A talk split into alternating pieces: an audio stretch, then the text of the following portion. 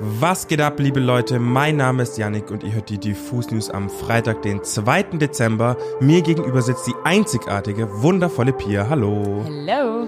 Heute sprechen wir über Spotify Wrapped, Yay und eine absurde Prophezeiung.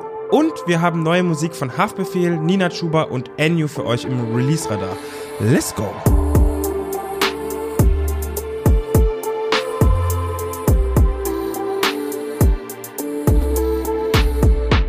Liebe Leute, erstmal eine kurze Triggerwarnung. Es geht um Kanye West und dementsprechend auch um Antisemitismus, Hitler, Nazis und den ganzen Kram.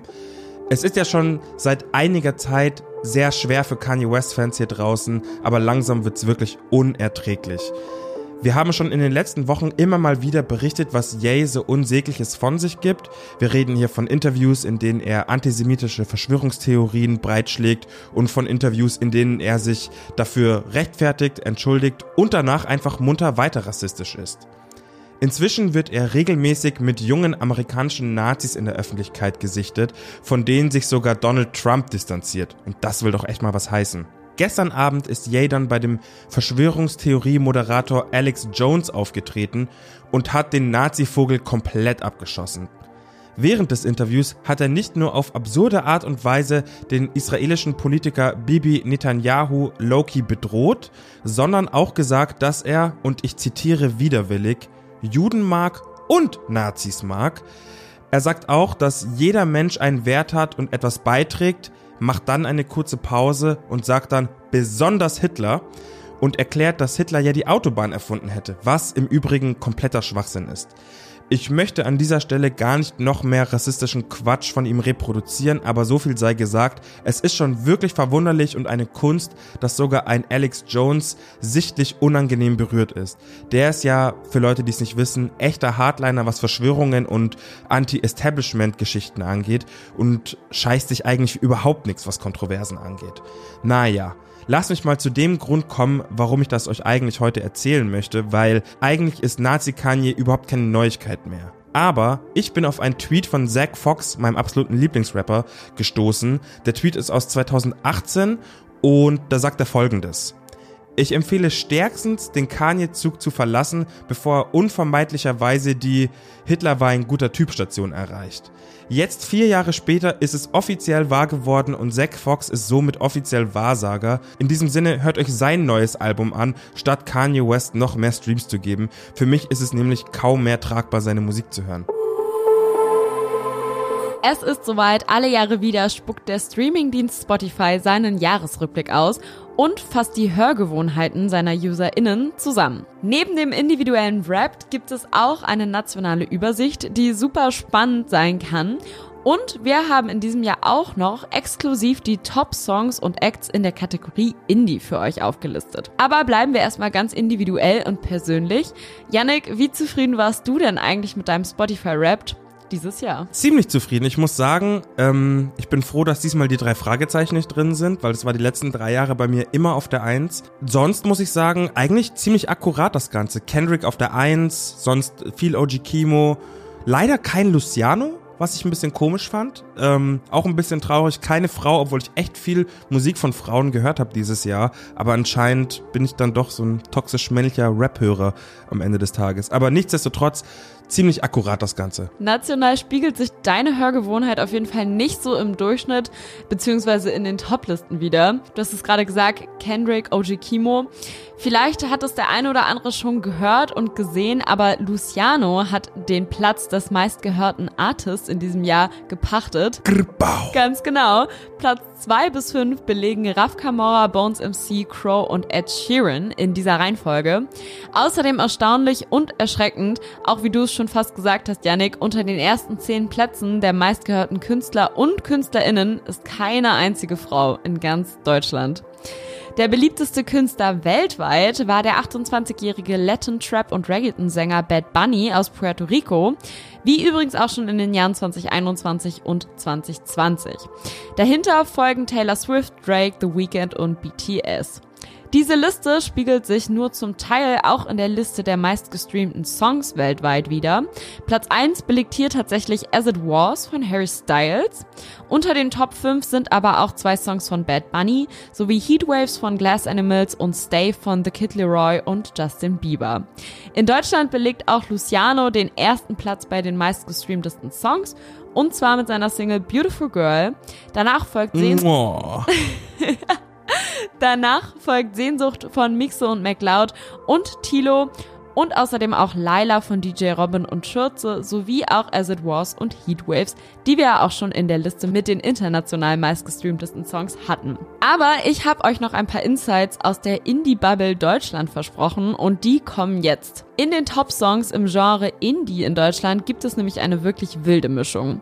Während Indie-Classics wie Sweater Weather von The Neighborhood oder Riptide von Vance Joy in der Liste Platz finden, hat sich auch die diesjährige Comeback-Single von Kraftklub mit ein Song reicht in die Top 10 Songs gekämpft. Und auch Annemai Kantereit und Giant Rooks sind drei Jahre nach der Veröffentlichung ihres Covers von Susan Vegas Tom's Diner auf Platz 6 gelandet. Annemai Kantereit haben sogar auch die Spitze unter den Top-KünstlerInnen erklommen, gefolgt von The Neighborhood und Lana Del Rey, alles natürlich im Genre Indie. In diesem Sinne, Spotify rappt jedes Jahr eine Überraschung und ein riesiges Gesprächsthema. Kommen wir nun zum Release-Radar und wir haben ja gerade eben darüber gesprochen, dass kaum Frauen in diesem Spotify-Rap bei ganz vielen auftreten und auch in der Gesamtbilanz nicht. Vielleicht habe ich jetzt eine Kandidatin, die das für nächstes Jahr direkt ändern könnte, nämlich Nina Chuba. Die hat gleich zwei neue Songs veröffentlicht, die temperaturtechnisch im Gegensatz zueinander stehen. Die Tracks heißen nämlich Fieber und Glatteis. Fieber ist ein etwas ruhigerer, melancholischer Song über die Liebe und das wahnhafte Gefühl, wenn man verrückt wird vor Emotion und vor Sehnsucht. Glatteis hingegen ist soundtechnisch eine richtige Explosion. Es geht um Kontrollverlust, ums romantisch auf die Schnauze fallen und um Funken, die so intensiv zwischen Menschen fliegen, dass es ihnen egal ist, ob es zu einem riesigen Crash kommt. Ich finde beide Songs ziemlich stark und muss sagen, dass sich Nina auch textlich immer weiterentwickelt. Ihre Stimmperformance ist sowieso ganz oberste Schublade. Fahrt euch bei Zeiten also gerne mal Fieber und Glatteis rein. Die gehen ziemlich gut zusammen. Und wie gesagt, Nina Chuba, große Hoffnungsträgerin für Spotify Rap 2023, weil sie bringt ja auch ihr Debütalbum Anfang des Jahres raus. Glas heißt das Ding. Ich bin sehr gespannt. Wir haben jetzt eben schon von 2023 gesprochen und ich weiß, das Jahr jetzt ist zwar noch nicht ganz zu Ende, aber ich glaube, Ennio kann jetzt schon überglücklich auf das Jahr 2022 zurückblicken.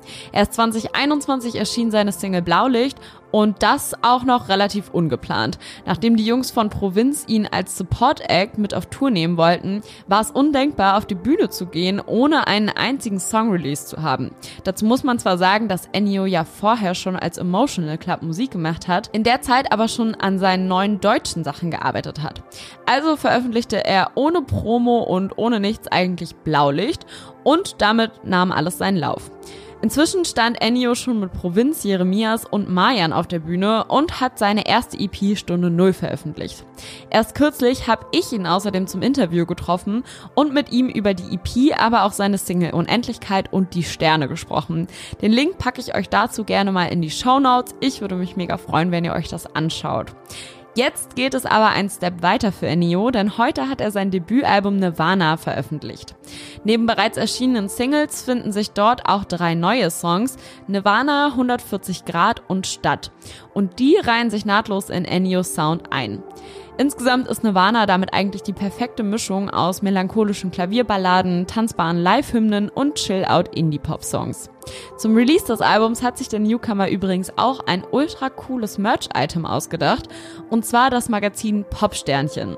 Das gibt es als offizielles Bundle mit Nirvana auf CD sowie waschechten Klebetattoos bei krasser Stoff. In dem Magazin gibt es eine ultra cute Foto-Love-Story und ein echtes Fan-Quiz und vielleicht gibt es da ja auch eine kleine Diffus-Seite in dem Heft, wer weiß. Ich denke, ihr solltet Ennio auf jeden Fall auf dem Schirm haben, denn nachdem er jetzt im Dezember seine erste eigene Headliner-Tour spielen wird, wird er 2023 mit Sicherheit die ganzen Festivalbühnen des Landes rocken. Da bin ich mir sicher. Leute, Das neue Haftbefehl-Album Mindpack Baby ist seit heute draußen und was soll ich euch sagen, das Ding ballert. Es wurde mal wieder von Producer-Partner in Crime Besazium produziert und klingt unfassbar aufgebracht, wild und hektisch. Eben genauso, wie man es sich von einem Haftbefehl-Album wünscht. Ich glaube, der wirklich krasseste Song ist das Intro mit Paula Hartmann. Mein Favorite ist Oh Wunder, der mit OG Kimo, also kein Respekt. Aber auch ältere Fans dürften dank dann mit der Pumpgun 2.0 mit Azad und Savage komplett auf ihre Kosten kommen. Weitere Features kommen von UFO 361, Nimo, Sufjan und Kalim. Inhaltlich erfindet Haftbefehl das Rad nicht unbedingt neu. Es geht um Offenbachs Straßen, Drogen, Prostituierte und um die ganzen Nachahmer im Rap-Game. Mein Pack Baby klingt unfassbar dreckig auf allen Ebenen und das ist für mich erstmal was Gutes. Was mir ein bisschen bitter aufschlägt, sind die leicht antisemitisch angehauchten Lines, etwa wenn es um seinen jüdischen Anwalt oder die großen Banken geht. Abgesehen davon muss ich sagen, dass Haftbefehl so wütend und aggressiv wirkt wie lange nicht. Und natürlich, wir lieben den aggressiven Haftbefehl und müssen uns vermutlich erstmal auch mit dem zufrieden geben, was wir mit Mein Pack Baby bekommen haben. Denn im Outro, letzter Track, deutet der Frankfurter OG an, dass er das Mike erstmal an den Nagel hängt, um mehr Zeit mit seiner Familie verbringen zu können. Das war's an der Stelle mit den Diffus News am Freitag. Denkt daran, alle wichtigen und besten neuen Songs findet ihr in unserer Playlist Beste neue Musik. Die könnt ihr auf Spotify und überall, wo man Musik hören kann, einfach abonnieren.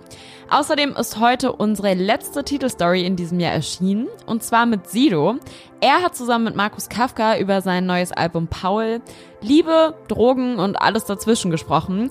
Wirklich spannendes Gespräch, schaut euch das unbedingt an, gibt's bei uns auf YouTube. Ansonsten solltet ihr natürlich eh schon längst diesem Podcast hier folgen und damit entlassen wir euch ins Wochenende.